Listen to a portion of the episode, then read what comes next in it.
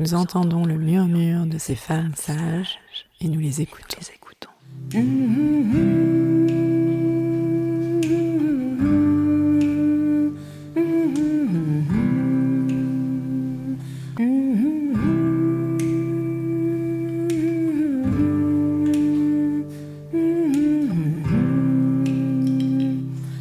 Je suis ravie d'accueillir aujourd'hui Béatrice Idiard-Chamois. Béatrice est sage-femme à l'Institut Mutualisme Montsouris depuis plus de 30 ans. En 2006, elle crée une consultation spécialisée parentalité handicap qui sera suivie par une consultation gynécologie handicap en 2015. Bonjour Béatrice. Bonjour Géraldine. Alors, je le disais, hein, vous avez mis en place des consultations euh, pionnières en France en matière de suivi gynécologique, obstétrical et de parentalité à destination des personnes en situation de, de handicap. Est-ce que vous pouvez nous dire un petit peu euh, de quel type de handicap parle-t-on justement dans ces consultations que, que vous menez? En 2006, quand j'ai démarré pour euh, la consultation parentalité handicap, c'était uniquement moteur et sensoriel. C'est-à-dire que je ne, c'est pas que je ne voulais pas inclure le handicap mental, mais je me sentais pas assez euh, les reins solides entre guillemets pour pouvoir aborder ce, type de situation de handicap. Non pas que j'excluais le handicap mental, mais euh, je me disais comme il n'y a rien après, il n'y a pas d'aide, il y avait, y avait, y avait rien du tout. Je me suis dit quel est le devenir de ces enfants? Voyez, le droit à l'enfant, le droit de l'enfant, pour moi, ça c'est important par rapport à ça. Et euh, je dirais plutôt le droit de l'enfant. Voilà, euh, ça c'est important parce que s'il est euh, euh, pris après dans des familles d'accueil, galvaudé, etc. et tout, dans pouponnière, enfin voilà, je me dis quel est cet avenir de cet enfant-là? Alors je dis pas qu'ils sont malheureux forcément, mais qu'adviendra-t-il de cet enfant? Voilà. Euh, et alors justement, bah, on en reparlera aussi euh, par après en termes parce que ça a été pris en charge dans le suivi gynécologique, mais on y reviendra. Hein. Euh, Est-ce que vous pouvez nous décrire pour qu'on ait un peu une idée justement une journée type? Comment ça, ça s'organise euh, une consultation? Alors je peux être amenée à voir des consultations préconceptionnelles, c'est-à-dire sur un, un rendez-vous avec un couple pour un désir d'enfant. et puis je peux avoir aussi bien des consultations de suivi obstétrical des consultations de gynécologie simples, c'est-à-dire avec un frottis, un examen gynécologique euh, quand c'est pas de la pathologie et que c'est au, au médecin de gérer par rapport à ça. Et je peux avoir aussi des séances d'aptonomie parce que je suis formée aussi en aptonomie périnatale et en aptocinésie. Alors on connaît un peu plus l'aptonomie périnatale, mais on connaît moins l'aptocinésie. L'aptocinésie veut dire euh, toucher ensemble. Synésie veut dire ensemble et apto veut dire toucher. Et ça aide beaucoup les personnes en situation de handicap. Ça m'a déjà aidé moi par rapport à ma situation de handicap, mais ça les aide. C'est une science humaine. C'est pas du tout une science scientifique. C'est une science humaine dans le complément du soin. Donc voilà à peu près mes journées sur le mardi, toute la journée et le mercredi matin. Le mercredi après-midi étant réservé à la consultation de gynécologie. Merci. Alors justement, ce que ce que vous m'expliquiez, c'est que certes vous faites ben, les activités que vous venez de décrire, vous faites un, un, un, suivi au niveau obstétrical, au niveau gynécologique, mais vous accompagnez aussi. Euh, c'est un suivi plus global, hein, et, et vous le spécifiez aussi. D'ailleurs, vous êtes vous-même en situation de handicap, vous venez de le, de le dire, ce qui peut expliquer aussi en partie votre engagement sur ces sujets qui sont encore euh, peu pris euh, peu pris en compte. Oui, tout à fait. Cette consultation, elle est totalement militante.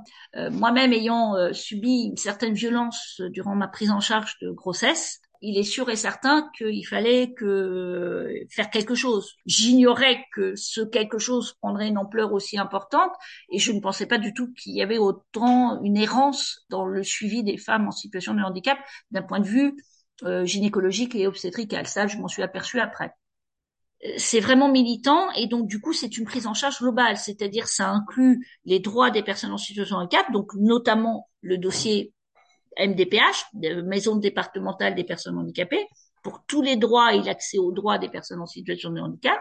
Ça concerne aussi les droits via quand on travaille à la sécurité sociale et là c'est via le médecin traitant pour lequel j'indique qu'il faut les mettre en invalidité, etc. et que je donne les démarches à suivre par rapport à ça. Et c'est aussi le droit au logement qui m'est arrivé d'intervenir euh, auprès des maires, auprès des, des directeurs euh, de région, euh, des présidents de région plutôt, pour le droit au logement, parce qu'il y a des personnes bah, qui vivent sur des étages et qui ne peuvent pas sortir parce qu'elles sont empêchées, parce qu'il n'y a pas d'ascenseur et qu'elles sont en fauteuil. Et donc elles sont tributaires d'une tierce personne pour pouvoir sortir. Et c'est aussi l'aménagement de la maison aussi par rapport à ça et surtout aussi par rapport à l'enfant. Alors justement, la, question que je me posais, c'était euh, qu'est-ce que c'est le devenir mère avec un handicap? Et vous venez justement de, de mentionner les questions d'accessibilité. Quelles sont les spécificités, les difficultés rencontrées dans le cadre de la grossesse et de la parentalité? Dans le cadre de la grossesse et la parentalité, euh, les principales difficultés, alors c'est selon les types de handicap, dans le handicap auditif notamment, eh ben, les principales difficultés, c'est l'accessibilité à l'échange avec le professionnel de santé par rapport à la communication. Déjà parce qu'ils ne comprennent pas tout, euh, notamment dans des traitements, euh, les prises en charge, notamment en procréation médicalement assistée aussi, euh, en PMA. Cette problématique-là, eh ben, je suis là. C'est-à-dire que je suis là en tant qu'interprète, mais je suis là aussi en tant que suivi de grossesse par rapport aux consultations aussi et pour lesquelles ça c'est possible en langue des signes. Et je donne les recommandations pour l'accouchement parce que je suis pas toujours là, je peux pas être là à H24. Et puis pour le handicap sensoriel aussi, donc le handicap visuel notamment, eh ben il y a les calques thermoformés. C'est des calques en relief qui ont, euh, qui ne sont pas de mon invention et qui ne sont pas de ma création, mais qui sont euh, déjà euh, pris par rapport à l'Institut national des jeunes aveugles pour faire des cartes en relief, les cartes géographiques ou pour faire des figures géométriques, carrés, rectangles, etc., en relief pour que les personnes en situation de handicap visuel puissent euh, savoir de quelle euh, figure il s'agit ou de quelle carte il s'agit par rapport au contour et tout. Et ça a été adapté par rapport aux échographies pour que les personnes puissent, avec leurs doigts tactiles, puissent visualiser la forme de leur enfant, etc. Bon, ça, c'est pour le handicap sensoriel pour lesquels il y a ce suivi, plus la puriculture adaptée euh, par rapport à ça, et dans le suivi aussi en autonomie si les couples le souhaitent. Et pour le handicap moteur, alors, les consultations préconceptionnelles, je ne l'ai pas dit tout à l'heure, mais à 99,99% de consultations préconceptionnelles, ça intéresse le handicap moteur c'est parce que c'est les demandes par rapport à sa situation de handicap moteur, par rapport au, à sa problématique de pathologie, bien souvent d'origine neurologique, pour lesquelles se posent moult questions la, la, la femme euh, et donc du coup, c'est vraiment principalement le, la partie la plus importante de ma consultation préconceptionnelle. Et donc du coup, pour le handicap moteur, ben, c'est toute l'adaptation alors, on est accessible, nous, au niveau des tables d'examen, du, suivi de la chambre adaptée, y compris pour la table allongée, et aussi par rapport au suivi grossesse, à veiller à la vessie, à, veiller aux problématiques qu'engendre une grossesse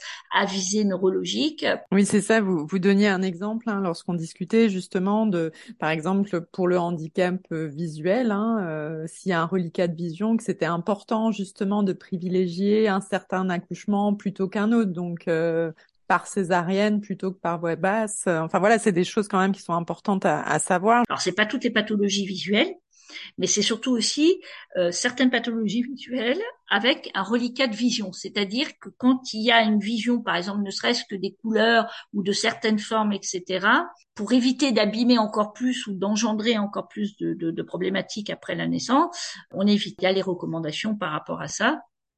Et les recommandations aussi de la l'ophtalmo qui les voit aussi en consultation euh, durant la grossesse sur euh, sur la, la, connaissance du handicap, il y a une forme d'incompréhension euh, qui, euh, vous, vous le disiez, peut, peut parfois, on peut parfois trouver des situations où, où les professionnels de santé, par peur, j'imagine, sont amenés à décourager certaines personnes en situation de handicap d'enfanter. Pas plus tard qu'il y a j'irais trois quatre ans, ouais trois quatre ans maintenant, euh, une patiente qui avait été voir sa gynécologue euh, alors qu'elle est atteinte d'un syndrome de la queue de cheval, c'est une atteinte neurologique en dessous de la moelle épinière, donc au niveau des terminaisons nerveuses. Elle est allée la voir, elle était enceinte et la première chose qu'a dit la gynécologue, faut avorter. Donc, elle a été un peu choquée. Elle avait déjà deux enfants, cette patiente, et elle a eu son problème après sa deuxième grossesse, et pas lié à la grossesse, hein, mais sur euh, une problématique. Et donc, du coup, elle a tapé sur Internet et elle m'a trouvé. Et du coup, elle est venue me voir j'ai suivi sa grossesse et elle a très bien accouché par césarienne parce que ça fait partie d'une contre-indication formelle à la voix basse par rapport à ce qu'elle avait. Voilà, et je la revois toujours euh, par rapport au suivi gynécologique maintenant. Elle vient régulièrement nous voir en consultation gynécologie euh, pour son suivi gynécologique. Et ça a été une très belle rencontre aussi et elle a été hyper contente parce que ça l'a déjà ça l'a rassurée la première consultation qu'on a eue ensemble, mais c'est surtout aussi que ça l'a confortée euh, par rapport à ne pas avorter et surtout à respecter, à respecter son choix. Oui, oui, tout à fait. Et alors justement, c'est ça qui peut être parfois compliqué parce, parce que moi, ce que j'entends dans ce que vous dites, c'est que l'objectif aussi, c'est de les autonomiser, de les accompagner, mais qu'elles sont tout à fait capables et pas forcément vulnérables comme on pourrait l'imaginer. Donc euh, l'idée, c'est pas forcément de faire à leur place, mais c'est plutôt de voilà, de les accompagner lors de lors de ce temps de vie en fait. Oui, moi, mon but, c'est vraiment pas qu'on fasse à leur place, c'est de faire le maximum. Bien sûr que si elles ont de l'aide, qu'elles en profitent, mais il ne faut pas que ce soit de la systématisation. C'est-à-dire que si elles se retrouvent seules, il faut qu'elles puissent faire.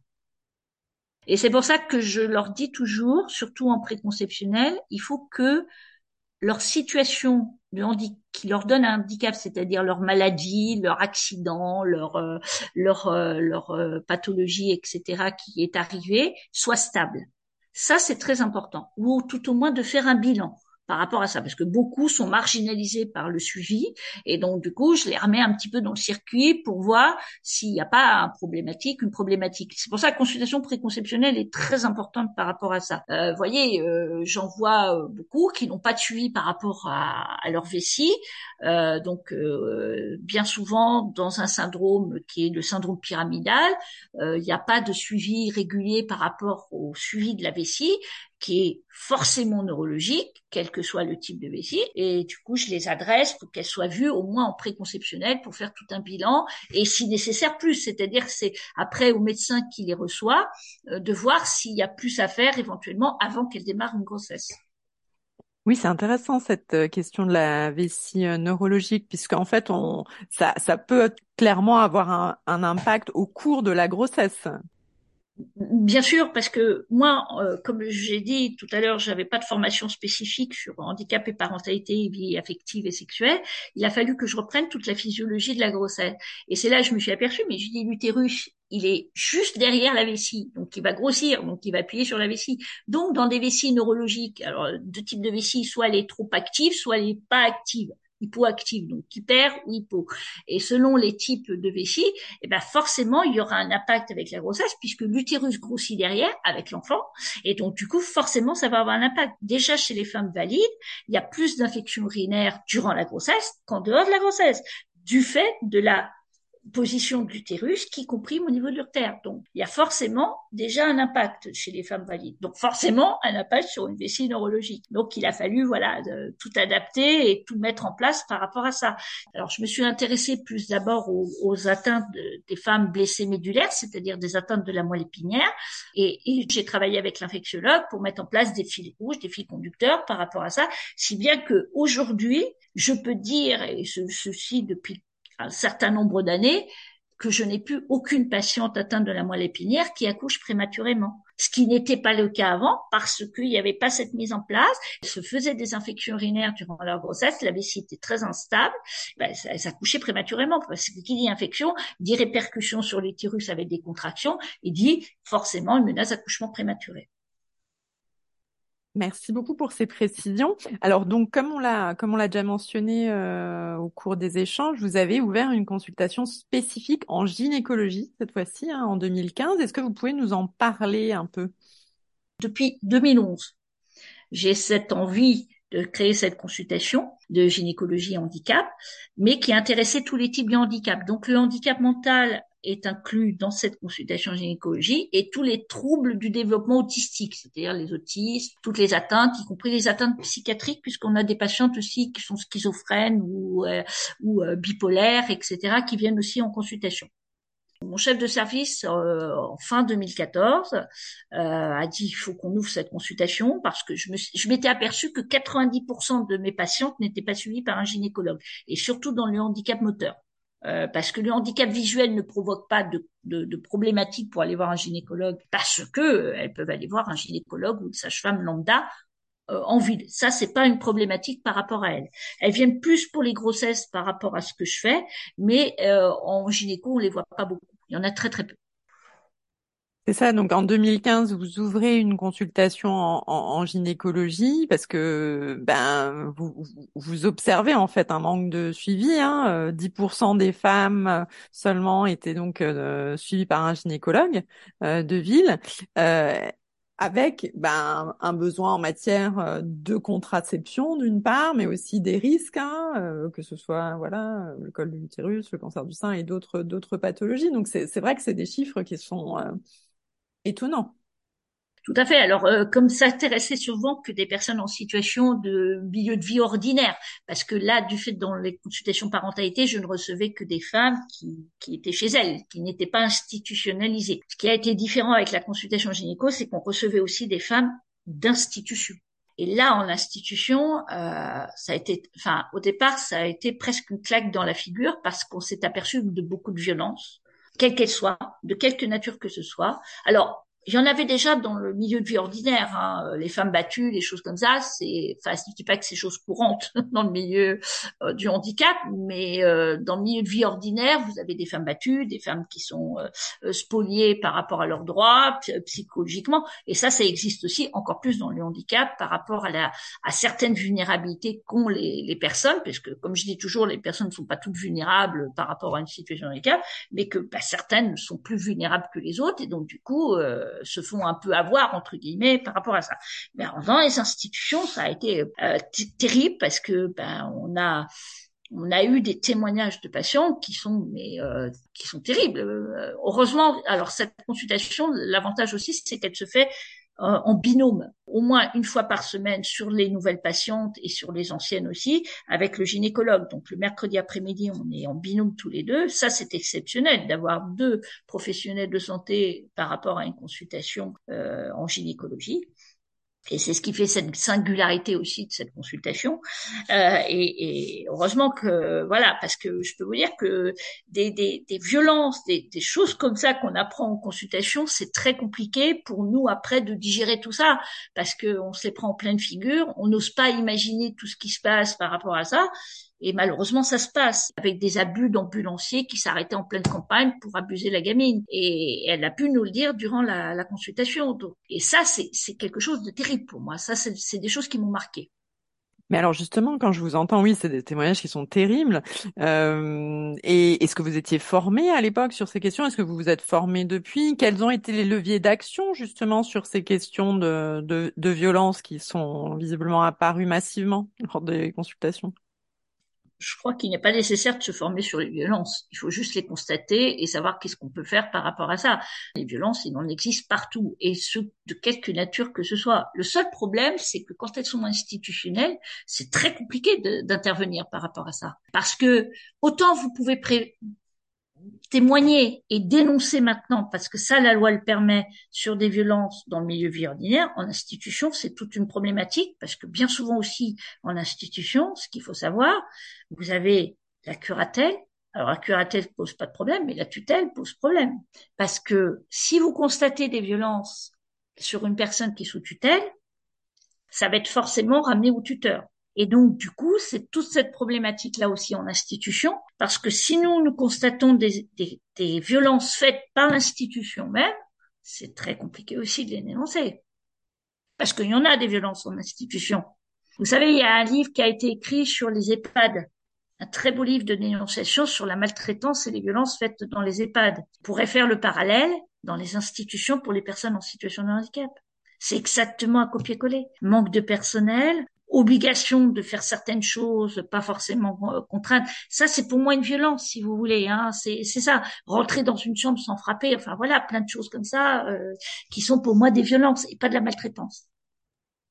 Oui, en plus, je, je, en vous écoutant, je me dis euh, qu'une personne handicapée, justement, euh, a plus de chances aussi qu'on touche son corps euh, sans son sans son accord, hein, que ce soit pour, je sais pas, l'habiller, pour les traitements. Donc, d'avoir justement cette cette habitude qu'on décide à sa place, peut-être. Exactement, et surtout quand elles sont non verbales. La problématique actuellement, qu'on a nous et que l'on rencontre en gynécologie, que ce soit en institution, puisque nous intervenons aussi en institution pour faire des consultations gynécologiques, quand la personne n'est pas verbale, on est obligé de s'adresser à la tierce personne qui est là. C'est la tierce personne qui parle à la place d'eux. L'agence régionale de santé a fait une enquête en gynéco et a développé aussi des consultations gynéco dans les établissements recevant du public et veulent former les sages-femmes libérales à ça seulement sur trois jours. On forme pas sur le handicap déjà et. Et deuxième chose aussi, il faut vraiment identifier par rapport à ça la, problématique. Mais qu'est-ce qu'on peut faire vis-à-vis d'une institution qui est malveillante ou qui est violente? Qu'est-ce que l'on peut faire? Est-ce que l'ARS, du jour au lendemain, va fermer l'établissement? Il en manque déjà en France. Il manque de place actuellement en France. C'est pour ça que les gens vont en Belgique. C'est exactement comme les EHPAD. Hein. Il y avait eu un gros scandale par rapport au bouquin, mais est-ce que les choses ont bougé pour autant? Pas grand-chose n'a été fait. Disons que ça va, il va y avoir des actions au niveau individuel. Après, ce que vous, ce que vous soulignez, c'est plus des, des dynamiques euh, structurelles. C'est ça que, c'est ça que j'entends. Peut-être, peut-être pour finir sur le podcast, ça serait intéressant de d'aborder aussi euh, bah, la question de la formation, puisque vous avez acquis euh, depuis toutes ces années une, une expérience. Est-ce que et, et que c'est pertinent aussi de former euh, les, les professionnels justement euh, sur sur ces questions? Qu'est-ce que qu'est-ce que vous observez? Comment, comme, quelle, quelle, conclusion vous vous tireriez par rapport à ça? Moi, je forme beaucoup. Qu'est-ce que le handicap? Parce que, comme je dis toujours, les médecins sont formés aux pathologies qui donnent des handicaps, mais ne connaissent pas le handicap ça c'est ça c'est important dans, dans, dans, la représentation sociétale de et médicale parce qu'il faut savoir qu'au niveau médical on n'est pas en santé. D'après l'Organisation mondiale de la santé la définition de la santé nous ne sommes pas en santé déjà. Quand on est en situation de handicap euh, c'est quand même très bizarre. Et puis aborder toutes les pathologies parce que la problématique d'aborder les consultations gynécologiques c'est une chose mais aussi d'aborder les questions obstétricales, c'est une autre chose aussi. C'est-à-dire que de toute façon, à un moment donné, quand on fait des consultations de gynécologie, on est confronté à la parentalité. Ceci parce que moi, je travaille en milieu de vie ordinaire comme en milieu de vie institutionnel. Et il m'est arrivé aussi d'accompagner des grossesses en milieu de vie institutionnel. Ça, c'est toute la problématique parce que on ne peut pas garder la femme et l'enfant dans les institutions. Et ça, faut le savoir. Donc, c'est une extrême violence par rapport à ça. Soit l'enfant est confié, soit la personne ne peut pas rester dans cette institution. Donc ça, c'est d'une extrême violence aussi pour moi. Par rapport à la formation, moi je dis, euh, je voudrais surtout former les sages-femmes. Nous sommes une profession médicale et donc euh, tout l'enjeu des sages-femmes dans leurs compétences, à savoir euh, comment on fait un suivi neurologique, elles peuvent le tirer là-dessus et éventuellement d'aller interpeller le Conseil de l'ordre. Merci infiniment, Béatrice. Merci à vous, Géraldine. Les Femmes Sages est un podcast de Géraldine Grenet sur une musique originale de Noufissa Kabou et Emmanuel Simula. Retrouvez-nous chaque mois pour un nouvel épisode et d'ici là, prenez soin de vous.